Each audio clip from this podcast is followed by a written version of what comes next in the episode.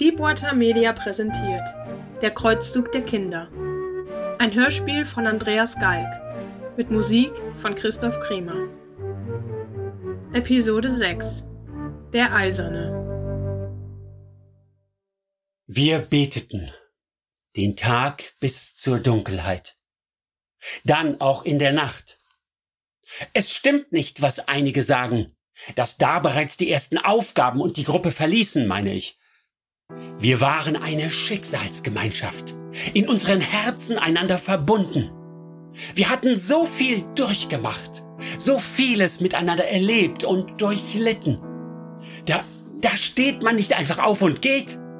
Wenn es dem Herrn unerwartet gefällt, uns auf eine weitere, eine letzte Probe zu stellen.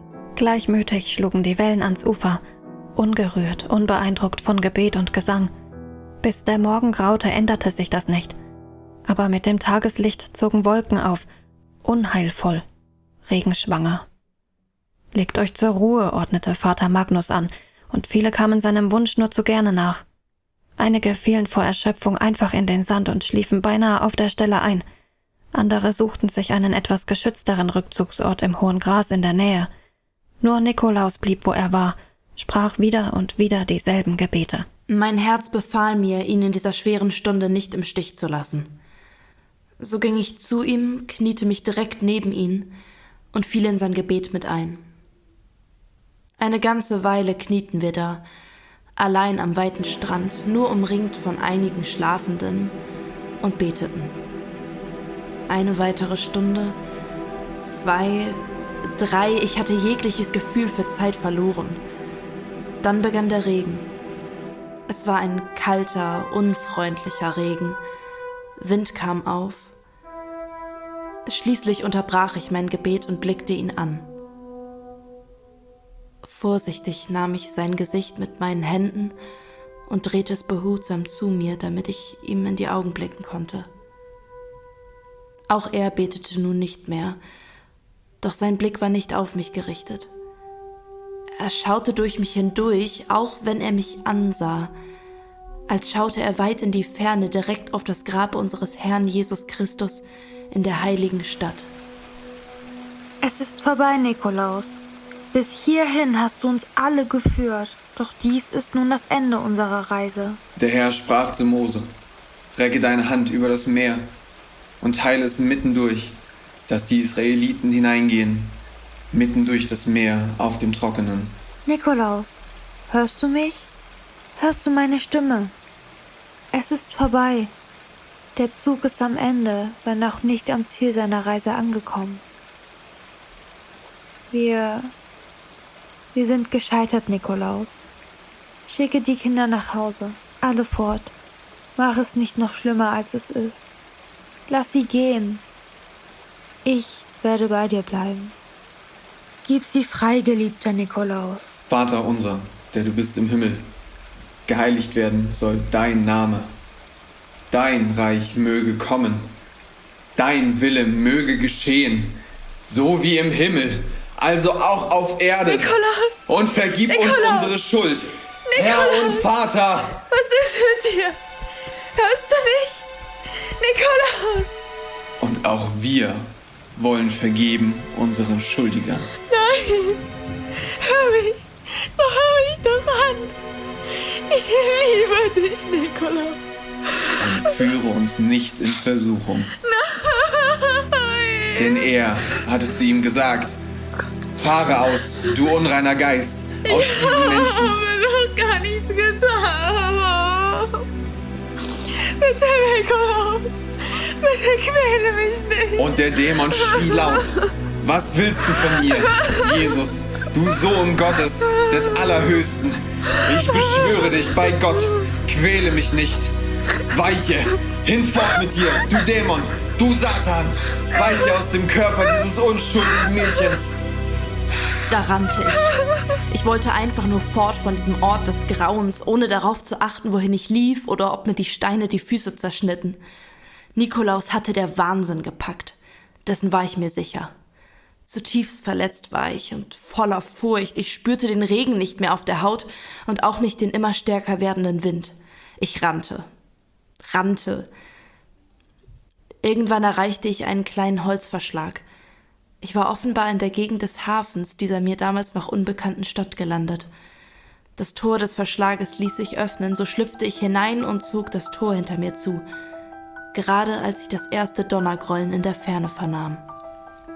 Ich war bereits in der Nacht aufgebrochen, hatte mich klammheimlich von der Gruppe entfernt, in die Richtung, aus der ich gemeint hatte, Stimmen zu vernehmen und auch Fackelschein zu sehen. So gelangte ich zum Hafen. Eine Zeit lang irrte ich umher, ziellos, ständig getrieben von dem Gedanken, dass das alles meine Schuld war, weil ich doch das Messer mitgenommen hatte, weil ich doch den Bauern niedergestochen hatte. Ich dachte, wenn ich vielleicht fortginge, dann würde alles gut werden. Dann würde Gott, der Herr, das Meer für alle anderen teilen. Ich selbst würde zur Strafe für meine Sünde zurückbleiben müssen. Aber das war mir einerlei. Mir war das Herz so schwer. Sollte die ganze Unternehmung gescheitert sein? Und das allein durch die Schuld, die ich auf mich geladen hatte? Ich folgte Ida. Sie war von Sinnen, hörte auch mein Rufen nicht. War das wegen des herannahenden Gewitters? Weil das Meer begonnen hatte zu tosen und immer höhere Wellen gegen den Strand zu peitschen? Oder war sie taub gegen meine Worte ob der Schmach, die ihr soeben widerfahren war? Ich wusste nur, sie durfte nicht allein bleiben. Und ja, ich gebe es hier unumwunden zu. In diesem Moment wusste ich, was ich die ganze Zeit nicht zu fühlen wagte. Ich, ich hatte mein Herz an sie verloren. Ich wusste es plötzlich mit aller Klarheit. Ich liebte sie schon die ganze Zeit. Zwar aus der Ferne nur, aber bei Gott. Ich liebte sie. Wie ich in der Dunkelheit so auf dem Pier umherstreifte, sprach mich mit einem Mal ein Mann an. Er überragte mich um Kopfeslänge und war von der Statur kräftig. Ein gestandener Seebär. Ich war ein junger, schmächtiger Mann damals, fast ein Junge noch. Und so übte seine imposante, mächtige Erscheinung erheblichen Eindruck auf mich aus. Zuerst dachte ich, jetzt ist es um mich geschehen. Raub und Mord waren die einzigen beiden Beweggründe, warum jemand wie dieser stattliche Seefahrer sich für mich interessieren konnte. Wie sich aber herausstellte, lag ich damit völlig falsch. Er hatte die Kinder vielmehr schon bei Tageslicht am Strand bemerkt und war nur neugierig, wer wir waren und was wir in dieser Gegend zu suchen hätten. Erleichtert mit dem Leben davon gekommen zu sein, berichtete ich ihm in groben Zügen von unserer Unternehmung. Und da, da war mir, als habe der Allmächtige Erbarmen mit mir und unserem ganzen Zug. Denn jener, er nannte sich Hugo Ferreus, was in unserer Sprache der Eiserne bedeutet. Er gab vor, ein wahrhafter Christenmensch zu sein. Er nahm mich mit an einen Ort, den ich als eine Gaststube erkannte. Dort gingen wir zu einem kleinen Tisch, an dem ein anderer saß, der sich mir mit einem französischen Namen vorstellte, an den ich mich nicht mehr erinnere. Ich verstand ihn damals so, dass der Name Wilhelmus Porcus sei und dachte bei mir, das bedeutet Wilhelm das Schwein. Was für ein sonderbarer Name. Ida verschwand in einem Lagerschuppen und zog das Tor hinter sich zu. Das war aufgrund des sich zusammenbrauenden Unwetters eine gute Entscheidung. Ich war fürs Erste beruhigt, da ich sie in Sicherheit wähnte. Ich selbst suchte mir zwischen ein paar großen Holzkisten unter einigen darauf lagernden Segelplanen Unterschlupf. Ich wollte das Lagerhaus im Blick behalten, um notfalls einzuschreiten.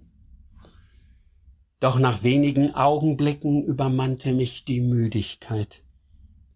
Mir fielen die Augen zu und ich in einen unruhigen Schlaf. Wilhelmus war, Wie Hugo mir erklärte, ein Handelsreisender aus Marseille. Beide Kaufleute kannten sich gut, und mir fiel auf, dass sie sich schnell einig wurden. Die Verhandlung, die die beiden in jenem Gasthaus führten, kann ich im Einzelnen nicht wiedergeben, da ich der französischen Sprache nicht mächtig bin. Aber nachdem einige Zeit verstrichen war, reichten sich die beiden Männer die Hände, ein Zeichen, das ich schon oft bei den Händlern auf dem Markt in Köln beobachtet hatte. Es bedeutete, dass sie sich geeinigt hatten. Hugo erklärte mir, dass wir großes Glück hätten, ihnen begegnet zu sein.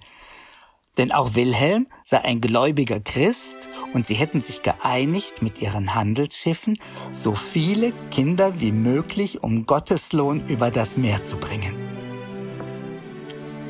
Eine kostenlose Schiffspassage in das gelobte Land. Hatte also der Herr meine Gebete doch noch erhört? Ich bedankte mich viele Male. Dann lief ich los, so schnell ich konnte, um Nikolaus und Vater Magnus von diesem Angebot zu berichten. Der Morgen graute bereits. Auf dem Weg zurück zu den Kindern am Strand begegnete ich Ida und später auch Karl, die in entgegengesetzter Richtung liefen, aber beide bemerkten mich gar nicht und, und ich hatte keine Zeit, mich mit ihnen aufzuhalten. Inzwischen hatte es zu regnen begonnen und ein ungemütlicher Wind war aufgezogen.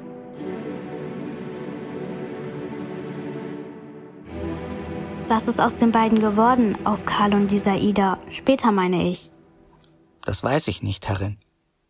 In jenem Moment am Strand sah ich sie zum letzten Mal. Und dann hast du Nikolaus von dem Angebot der beiden Handelsleute berichtet? Ja, Herrin. Ihm und Mutter Clara. Und allen anderen. Alle fielen vor Dankbarkeit und Ehrfurcht auf die Knie und dankten Gott.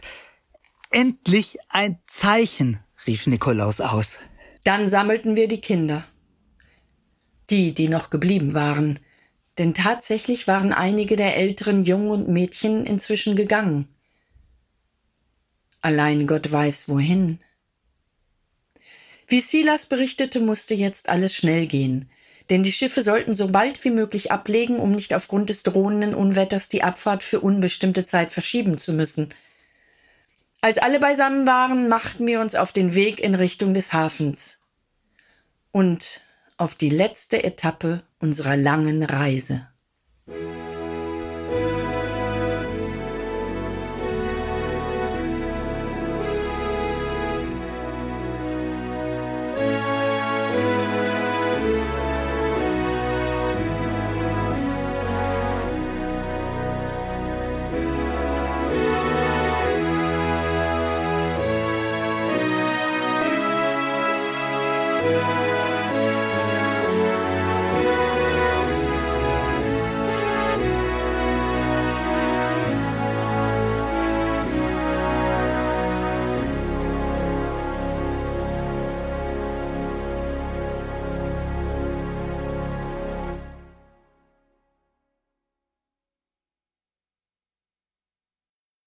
Nur weiter, weiter, keine Müdigkeit vorschützen.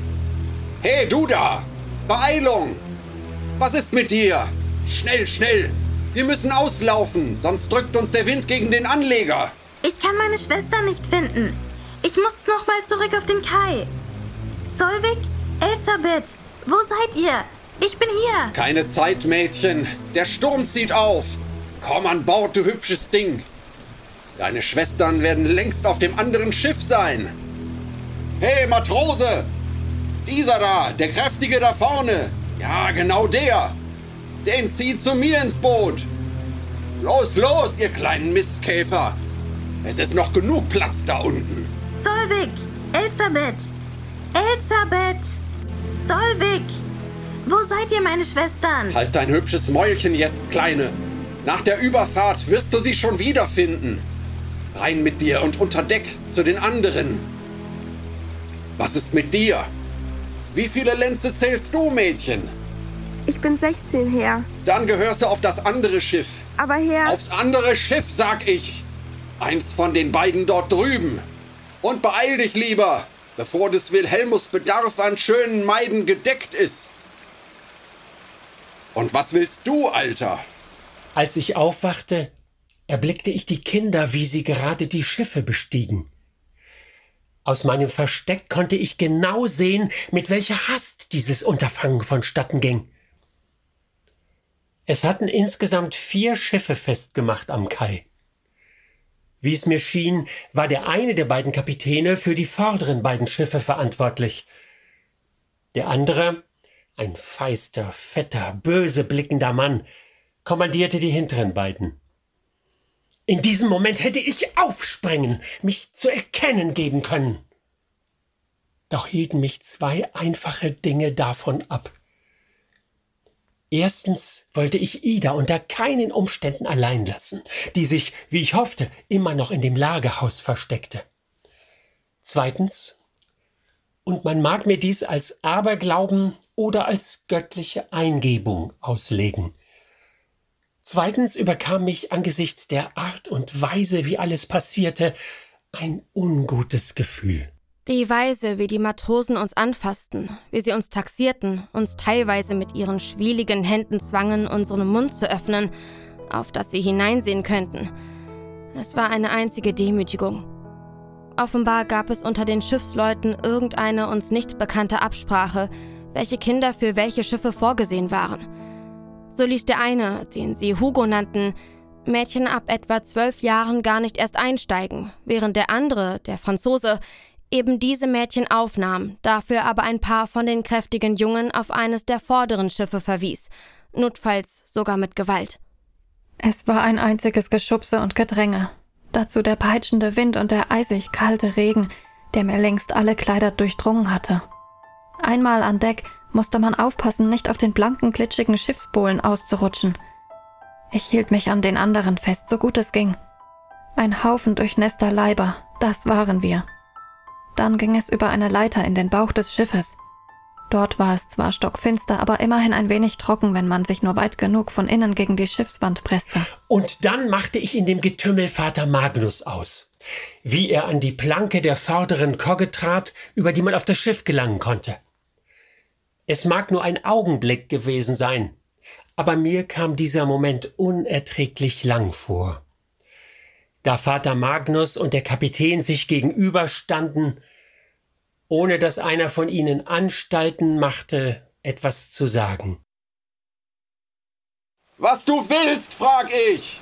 Verschwinde, alter Mann! Ich begehre Durchgang, euer Schiff zu betreten, edler Herr! Du nicht! Kein Platz mehr! Das Schiff ist voll! Nicht voll genug, wie mir scheint! Wie sonst kann es sein, dass weiter Kinder an Deck strömen, während ihr mir den Weg versperrt? Geh deines Weges, Alter! Das ist mein letztes Wort! Schau an! Der gute Christenmensch gießt seine christliche Güte aus über die kräftigen jungen Burschen und die fleißigen und vor allem hübschen Mädchen. Wenn du das Maul nicht halten kannst, wirst du's bereuen, Alter. Während der in die Jahre gekommene treue Diener des Herrn vergeblich um Einlass bittet. Es reicht mir jetzt. Genug von dem unnützen Gerede. Ich habe... Fort mit dir jetzt. Magnus! Nein! Hilfe! Ich, ich, ich kann. Hilfe! Ich kann nicht. Weiter, weiter! Nicht schwimmen! Beeilt euch, Kinder! Wir wollen Segel setzen!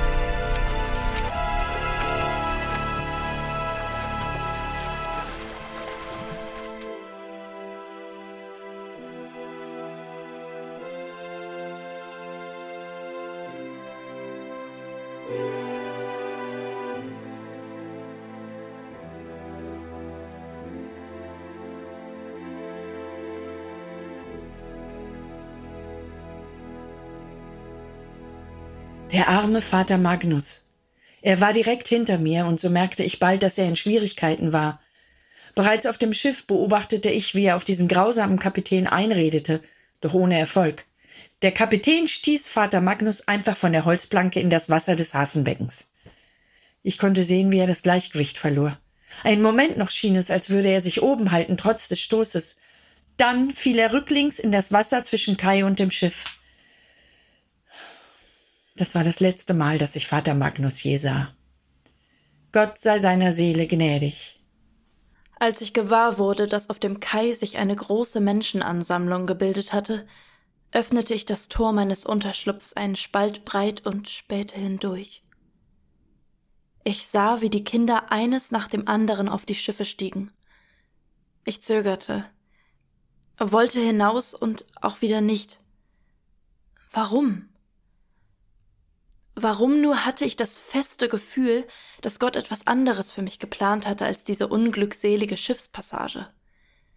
Ich. Ich hätte es zu diesem Zeitpunkt nicht in Worte fassen können. Doch wusste ich es. Und das genügte in diesem Moment den Ausschlag zu geben. Wie entsetzlich war dieser Anblick. Dieser grausame Kapitän hatte Vater Magnus ohne weiteres von der Planke gestoßen, direkt ins Hafenbecken hinein. Damit war er außerhalb meiner Sicht.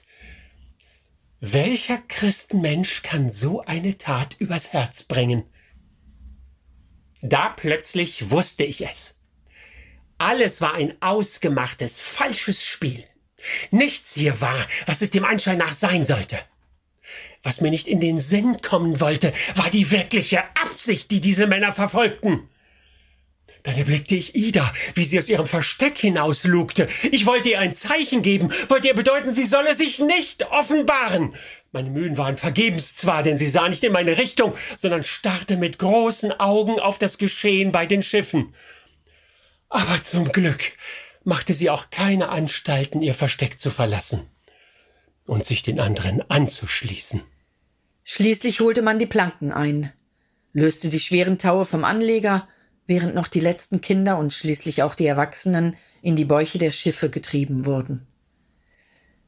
Und dann stachen wir in See. Die letzten, die von uns übrig geblieben waren, befanden sich nun auf der letzten Etappe der Fahrt. Die Überquerung des großen, weiten Meeres. Wir brachen in schwerer See auf in ein ungewisses Morgen.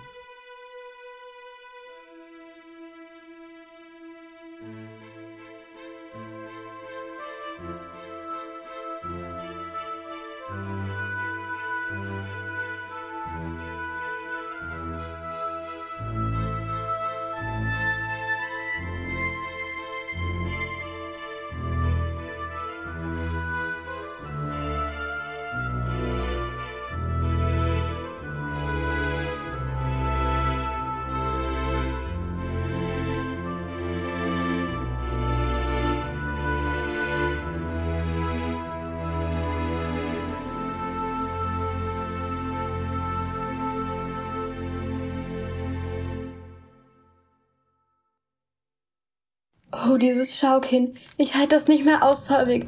Tu doch was. Ich. Ich kann nicht, Schwester. Mir ist so. Mir ist nicht wohl.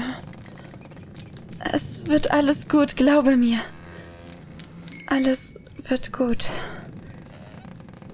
Sprich ein Gebet und versuche etwas zu schlafen. Ich kann nicht, das Schiff. Es legt sich immer wieder fast auf die Seite. Oh mein Gott. Ich fürchte mich, Salvik, so wie noch nie in meinem Leben. Wird gut. Alles wird gut. Und wo mag nur unsere kleine Martha sein? Wie wird es ihr erst ergehen? Sie ist nur auf einem anderen Schiffe. Wenn wir erst wieder an Land sind, Elisabeth schließen wir sie in die Arme. Ich versprach auf sie aufzupassen. Doch nun. Solveig, liebste Schwester, was ist? Was ist mit dir? Hallo, Hilfe! Warum hilft uns denn niemand? Bitte bleib ganz ruhig. Das ist nur das Schaukind des Schiffes. Bald, Solveig. Bald wird es besser. Wir müssen nur. Was? Was war das?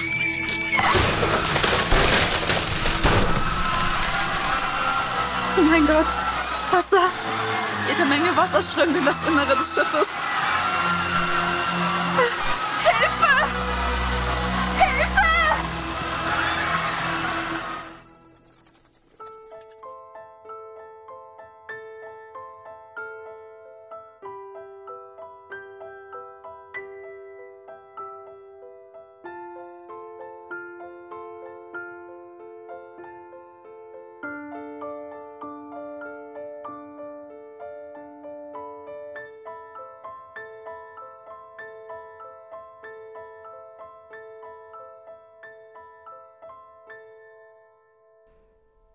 Die Überfahrt war furchtbar. Hatten wir bereits geglaubt, das Schlimmste überstanden zu haben, nahmen wir an, dass wir aus dem Kelch des Teufels jede Qual, jeden Schmerz und jede Demütigung und Erniedrigung bereits gekostet hatten, so zeigte uns der Allmächtige nun, dass dies erst Kostproben gewesen waren. In jener Nacht dachte ich, die Tore der Hölle hätten sich aufgetan. Dass das eine der Schiffe in dieser Sturmnacht gesunken war, erfuhren wir erst später bei unserer Ankunft auf der anderen Seite dieses ungastlichen Meeres. Wenn es dort ähnlich zugegangen war wie auf dem Schiff, welches uns in seinem Bauch verschlungen hatte, bestand keine Hoffnung auf Überlebende. Jedenfalls nicht der unsrigen. Denn man hatte uns allesamt im Innern des Schiffes zusammengefercht. Wie Vieh. Selbst dann noch, als das Schiff bei ruhigerer See seine Fahrt fortsetzte. Durch eine Luke an Deck waren wir nach unten gestiegen. Dann wurde die Luke verschlossen mit einem Gitterrost durch das gleich einem Kerkerfenster bei Tage das Sonnenlicht einen Teil dieser, dieser, dieser Gruft beleuchtete. Und natürlich der Regen. Und davon gab es während unserer Passage reichlich.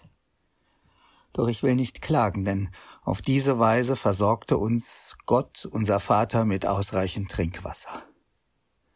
Was diese, diese Halunken nicht fertig gebracht hatten, es gab auch kaum etwas Essbares, einmal abgesehen von den Ratten, die sich den ohnehin überfüllten Platz mit uns teilten. Dem Ort, an dem wir mehr schlecht als recht vegetierten, schliefen, beteten. Das genügt jetzt. Ein Ort des Wehklagens, inmitten der Fäkalien und des Schmutzes. Ich sagte, das reicht. Vergebt mir, Herrin, ich war aufgebracht. Euer Gejammer hilft den Überlebenden nicht und auch nicht euren Toten. Es ist erbärmlich. Ihr seid am Ende doch schließlich in den Hafen eingelaufen, oder etwa nicht? Erzähl mir lieber davon. Wie habt ihr erfahren, dass euer Kapitän mit euch einen anderen Plan verfolgte, als ihr erwartetet? Warum fesselt ihr meine Hände her? Weil wir in Kürze Land betreten werden.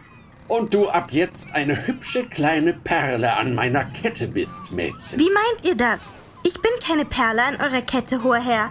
Ich verlange, dass ihr mich sofort frei macht. du verlangst. Red nur weiter und wehre dich tüchtig. Ja, so ist es gut. Das steigert nur mein Verlangen. Ihr werdet ihr kein Haar krümmen. Äh, was? Woher hast du das? Es war Katharina. Sie hatte ein Messer in den gefesselten Händen mit dem sie nun den Kapitän bedrohte. Mein Messer. Es muss mir irgendwann während der Überfahrt aus der Tasche gefallen sein. Oder sie hat es genommen, während ich schlief. Ich weiß nicht, wie sie in seinen Besitz gelangt war, aber nun wollte sie das Messer, mit dem ich der einst ihr eigenes Leben gerettet hatte, gegen den Kapitän richten. Und so diese Kleine beschützen. Lass sie los! Ich nehme diese da als meinen Anteil. Werde sie lehren, mich mit einem Messer zu bedrohen. Schafft die unnütze Kleine hier zu den anderen auf den Kai. Der anderen nehmt das Messer ab und bindet sie mir an den Fockmast, bis ich dazu komme, mich um sie zu kümmern. Nein, lasst los! Aber Herr. Halt dein Maul, Weib! Und nun runter von meinem Schiff! Stell dich zu den anderen! Nein, nicht, ihr tut mir weh. Hoher Herr, habt doch Erbarmen. Ich sage, du sollst den Mund halten, Frau. Es sei denn, dir macht es nichts aus, was mit dieser kleinen Hexe hier geschieht. Au, meine Haare. Lasst mich los. Du sagst mir nicht, was ich tun und was ich lassen soll, Kleine. Ich heiße Martha. Du heißt so, wie der dich nennt, der uns einen guten Preis für dich bezahlt. Bis dahin werden wir dich wie alle anderen von euch schmutzigen kleinen Insekten der Einfachheit Sklavin nennen. Und du, Weib, du wirst dafür sorgen, dass keines dieser verlausten Lumpenbündel da unten mir irgendwelche Scherereien macht. Verstanden? Sonst hat die hier nicht. bald schon andere Sorgen als ihre Haare. Hast du das verstanden? Ja, Herr. Und? Was seid ihr jetzt? Sklaven, Herr. Wir sind Sklaven.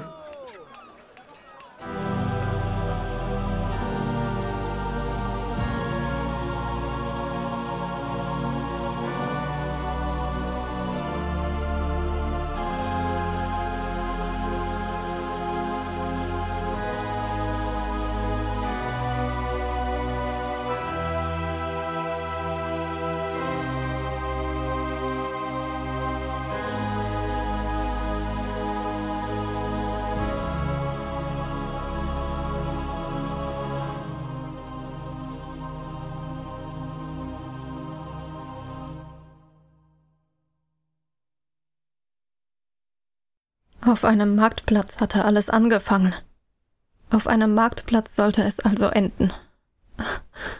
Sogar einen Holzkarren gab es, ganz wie seiner Zeit in Köln, das nicht nur unendlich weit weg war, sondern auch so unendlich lange her. Nur wurden auf diesem Marktplatz nicht Obst oder Gemüse oder Kleinvieh angeboten, sondern Menschen. Und selbst auf dem Holzkarren, da saßen mehrere Kinder, mit denen ich gewandert war, gefesselt an Händen und Füßen, wie ich selbst auch. Doch traktierte man sie zusätzlich mit Hieben auf ihre Köpfe und schien sich an ihren Aufschreien zu erlaben. Und dann wurden sie gepeitscht, weil sie es wagten, ihre Münder zu öffnen. Mit tränenverhüllten Augen hielt ich angestrengt Ausschau nach meinen Schwestern, doch ich konnte sie nirgends erblicken. War ihr Schiff in einen anderen Hafen eingelaufen? Hatten sie es geschafft und waren nun auf dem Weg in die heilige Stadt? Doch diesen Gedanken zu Ende zu denken, dazu blieb mir keine Zeit, denn schon trat dieser grausame Kapitän heran, in Begleitung eines orientalischen Kaufmannes, der mich genauestens musterte. Die beiden wechselten ein paar Worte in einer Sprache, die ich nicht verstand, aber ich spürte, dass es ihnen wohl um mich gehen musste. Hey du, Kleine! Mach den Mund auf! Der Faris will deine Zähne sehen! Ich, ich will nicht! Hast du's noch nicht begriffen? Was du willst oder nicht, spielt jetzt keine Rolle mehr. Öffne dein vorlautes Maul, und zwar plötzlich. Das werden wir ja sehen. Ich gehöre euch nicht, Herr, und ich gehorche nicht eurem Befehl. Gott, der mächtige Vater allein ist mein Herr, und Gebieter. Was erlaubt ihr euch? So ist es besser. Schaut ihr ins Maul und überzeugt euch selbst. Das Gebiss ist ohne jeden Makel. Die ist robust wie ein Ackergaul. Au! Und ich mache euch einen guten Preis. Wenn ich bis dahin glaubte, die Demütigungen und Erniedrigungen seien nun überstanden, dass es schlimmer nicht mehr kommen konnte, so wurde ich eines Besseren belehrt. Solvig, Elisabeth, Hilfe, helft mir doch. Wo seid ihr, meine Schwestern? Denn nicht nur am Zustand meiner Zähne war der arabische Kaufmann interessiert, sondern auch an der Beschaffenheit meiner Gliedmaßen und und auch, nachdem am ganzen Körper genauestens inspiziert, kaufte mich dieser hohe Herr, als sei ich ein Stück Vieh. Und wie ein Stück Vieh an einem Seil hatte ich hinter ihm, der seinerseits auf einem Kamel vorausritt, hinterherzulaufen. Mein einziger Trost war, dass noch ein weiteres Mädchen aus unserem Zug dasselbe Schicksal teilte. Wir erreichten seinen Palast, groß, ehrfurchtgebietend. Dort führte man uns in einen Raum, dessen Fenster vergittert waren. Frauen unterschiedlichen Alters waren darin und richteten ihre neugierigen Blicke auf uns, als hätten sie uns erwartet. Die Frauen waren gut zu uns. Kaum war die Tür geschlossen, entkleideten diese uns. Viel war es nicht mehr, was wir am Körper trugen. Und dann badeten sie uns. Was für eine Wohltat das war. Am ganzen Körper salbten und balsamierten die Frauen uns und versorgten unsere Wunden und Blessuren. Sie kleideten uns in wunderschöne neue Gewänder aus edlen Stoffen, wenngleich diese gleichermaßen mehr von dem, was darunter lag, preisgaben oder erahnen ließen, als sie zu verdecken vermochten. Wir konnten ruhen, bekamen reichlich Nahrung und erholten uns ganz allmählich von den Strapazen unserer langen Fahrt. Viele Tage lang blieb das so. Sogar in der fremden Sprache wurden wir unterwiesen. Doch während der ganzen Zeit sahen wir sowohl bei Tag als auch in der Nacht den Himmel, die Sonne, Mond und Sterne nur durch die kleinen vergitterten Fenster hindurch. Trotz allem waren wir Sklavinnen, Gefangene in einem goldenen Käfig. Es war eine Vollmondnacht gewesen, an der wir in unserem neuen Zuhause angekommen waren. Und bis zum darauffolgenden Neumond bekamen wir unseren neuen Herrn und Besitzer nicht zu Gesicht. Und auch keine anderen Männer, bis auf den einen, der uns ständig bewachte und den sie Al-Khasi nannten, den Entmannten. Er forderte uns und einige der anderen Frauen auf, bei ihm zu liegen, Immer wieder einmal. Man konnte nie wissen, wann es einen traf. So lag ich Nächte der Ungewissheit in meinem Bett und betete, dass er in dieser oder jener Nacht eine andere bevorzugen würde. Nachkommen schenkten wir ihm nicht in all den Jahren, auch wenn er sich die größte Mühe gab, uns dazu zu zwingen. Nach einer gewissen Zeit wurde uns erlaubt, den Harem zu verlassen. Zuerst gestattete man uns für einige Stunden in den Palastgarten zu gehen Und später dann kamen andere Mädchen zu uns, und der Fürst verlor allmählich sein Interesse an Martha und mir.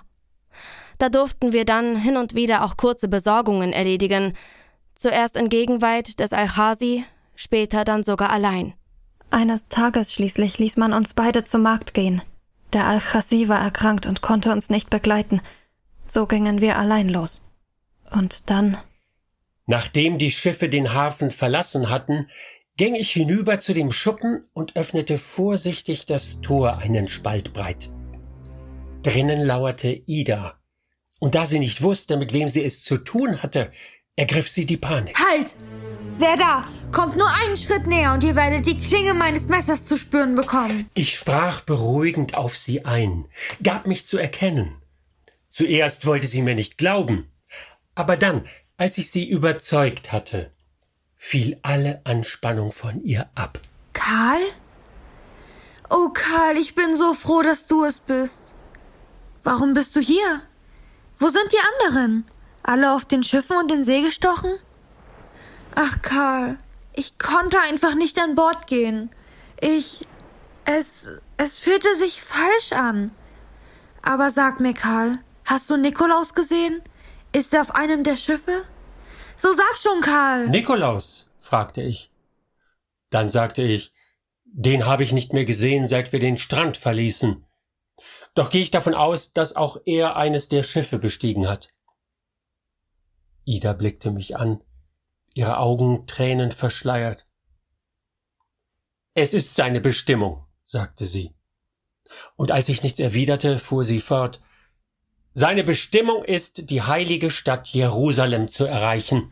Er, er ist nicht auserkoren für uns Menschen. Menschen, nicht für mich, Karl. Nicht für mich, Karl, und nicht für die anderen. Er ist Gottes Unterpfand, und allein Gott der Herr lenkt seine Geschicke. Dann weinte sie, weinte bitterlich. Und ich nahm sie in meine Arme und versuchte sie zu trösten, so gut es ging. Da erst bemerkte ich, wie erschöpft wir beide waren. Und während sie noch bitterlich schluchzte, sank sie in meinen Armen allmählich in den Schlaf. Und ich mit ihr.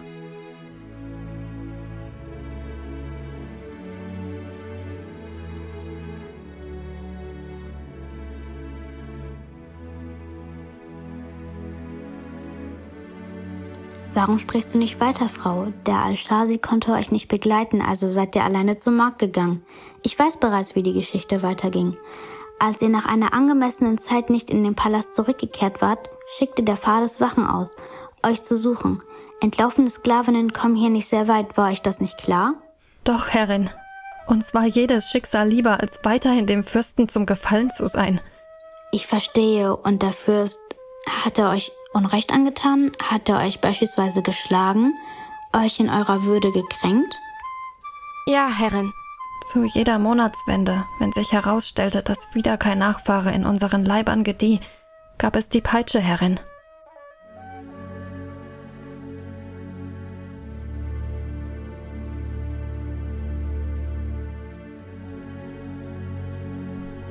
Als wir erwachten, war der neue Tag längst angebrochen.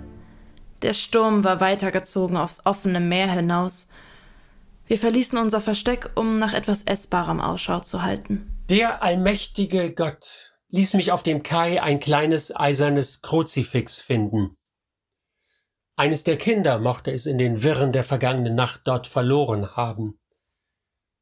Das tauschte ich ein gegen eine ordentliche Ration einfachstes Brot und ein paar Fische die ich einem Fischer am Hafen günstig abkaufen konnte, der seinen Fang direkt vom Boot aus anbot.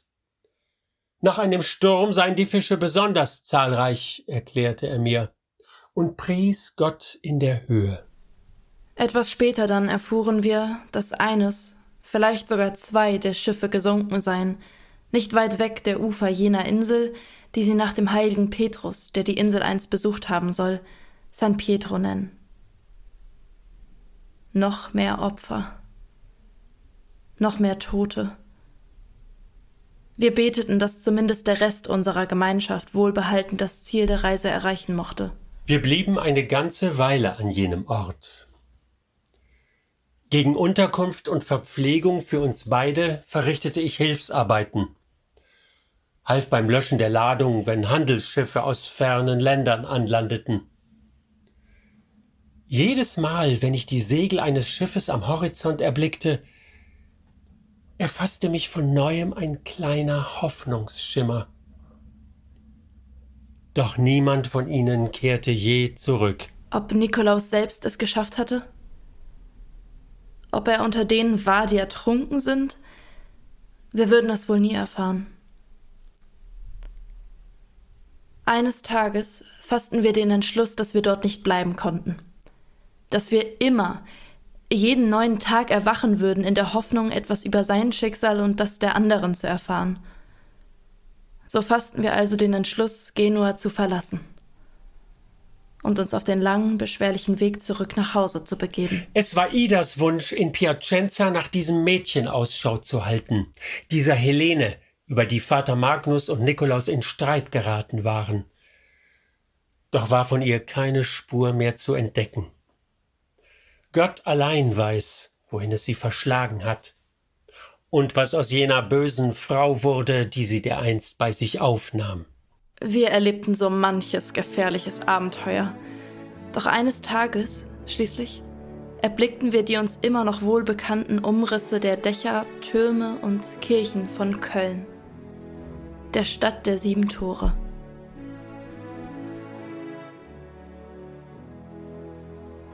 Eure Geschichte scheint mir kaum zu glauben. Seid ihr ganz sicher, dass ihr nichts hinzugedichtet habt? So wahr ich hier vor dir sitze, Wachmann. Immerhin. Niklaus Vater haben sie abgeholt. Monate nachdem ihr aufgebrochen wart. Wusstet ihr das? Verurteilt haben sie ihn und dem Henker überstellt. Gott sei seiner Seele gnädig. Nein, Herr. Aber das ist. Das ist ja. Sei es drum. Einer musste schließlich büßen, oder? Ihr habt ihnen ihre Kinder geraubt.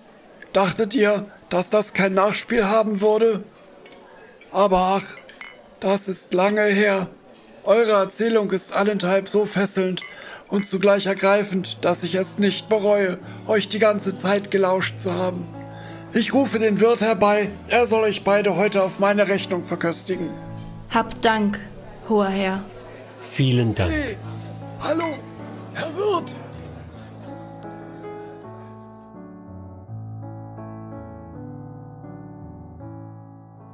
Ihr beiden Frauen wisst, welche Strafe unser Gesetz für entlaufene Sklavinnen vorsieht?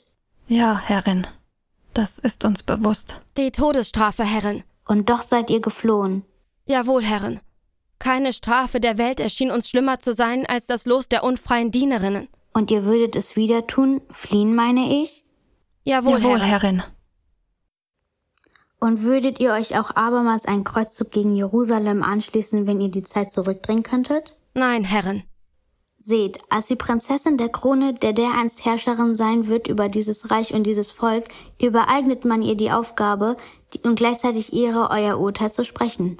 Aus diesem Grund habe ich, bevor ich euch dem Henker übereignete, diese beiden hier holen lassen, um mir einen Bericht eures Zuges geben zu lassen. Sie sind Sklaven aus dem Besitz meines Vaters und müssen mit demselben Schiff gekommen sein, auf dem ihr euch auch befandet. Kennt ihr sie? Die Frau, das ist Mutter Clara. Sie hat sich aufopferungsvoll um uns Kleinen gekümmert, ohne je an sich selbst zu denken. Und dieser da, das ist Silas. Ohne seine Hilfe wäre damals vieles anders gekommen. Er, er rettete ein Mädchen, das. Ich weiß. Die beiden haben ohne irgendwas zu beschönigen und ohne sich selbst oder euch oder eure Taten besser darzustellen, als sie waren, die Hintergründe eurer Reise erklärt. Hinzu kommt, dass ihr als unschuldige Kinder eure Fahrt angetreten habt. Kinder, die euer Gott genauso zu lieben scheint wie Allah. Hört nun mein Urteil. Der Mann, den ihr Nikolaus nennt und der seit Jahr und Tag unser Gefangener ist, sei des Todes durch das Schwert. Aber Herrin, ich bitt euch. Er hat die Kinder verführt, hat Tausende in unsagbares Leid gestürzt und hat seinen eigenen Willen dem Göttlichen übergeordnet. Es bleibt dabei, mit dem Einsetzen des Morgengrauens muss er sterben. Ihr vier habt eure Zeit abgesetzt, ihr seid frei. Geht zurück, woher ihr gekommen seid und verkündet diese Nachricht euren Leuten. Es spielt keine Rolle, wie wir ihn nennen, ob nun Gott oder Allah oder irgendwie anders. Er ist allmächtig, er lenkt die Geschicke der Menschen, nicht der Mensch selbst, und er gebietet uns, einander zu lieben, statt mit dem Schwert aufeinander loszugehen. Dies sei meine Botschaft, ruht jetzt, ein weiter Weg wartet auf euch.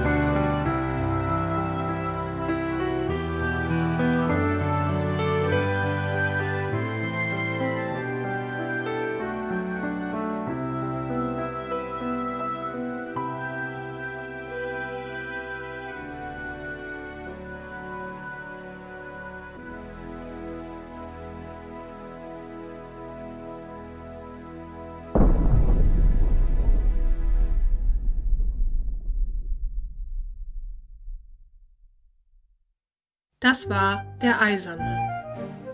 Aus der Reihe Der Kreuzzug der Kinder von Andreas Galk.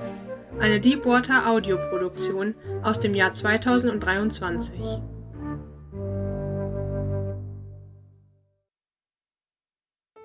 Es spielten und sprachen Udo Jolly als Karl, Johannes Jenig als Nikolaus, Lisa Marie Lehr als die erwachsene Martha, Martin Petersen Krause als Stadtbüttel, Frank Hangen als Silas, Clara Lange als die erwachsene Ida, Malte Jansen als Vater Magnus, Andrea Jolly als die erwachsene Clara, Annie Lynn Jung als die junge Clara, Merle Krause als Sophia, Malu Galk als die junge Magdalena.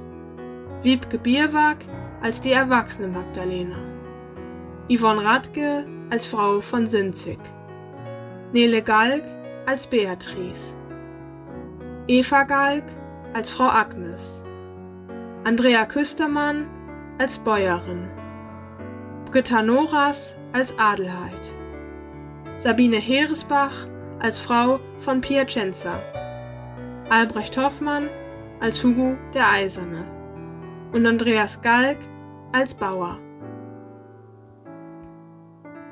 Die Rollen der Kinder sprachen Lucia Gürster als Zollweg, Emily Sichwart als Katharina, Leni als das Mädchen Martha, Henrike als Elisabeth, Linda als das Mädchen Ida, Iman als Amira, Oskar als Anselm. Rebecca als Maria und Helene als Helene. Musikalische und technische Gesamtleitung Christoph Kremer. Buch und Regie Andreas Galk. Ansagen Nele Marit Dirken.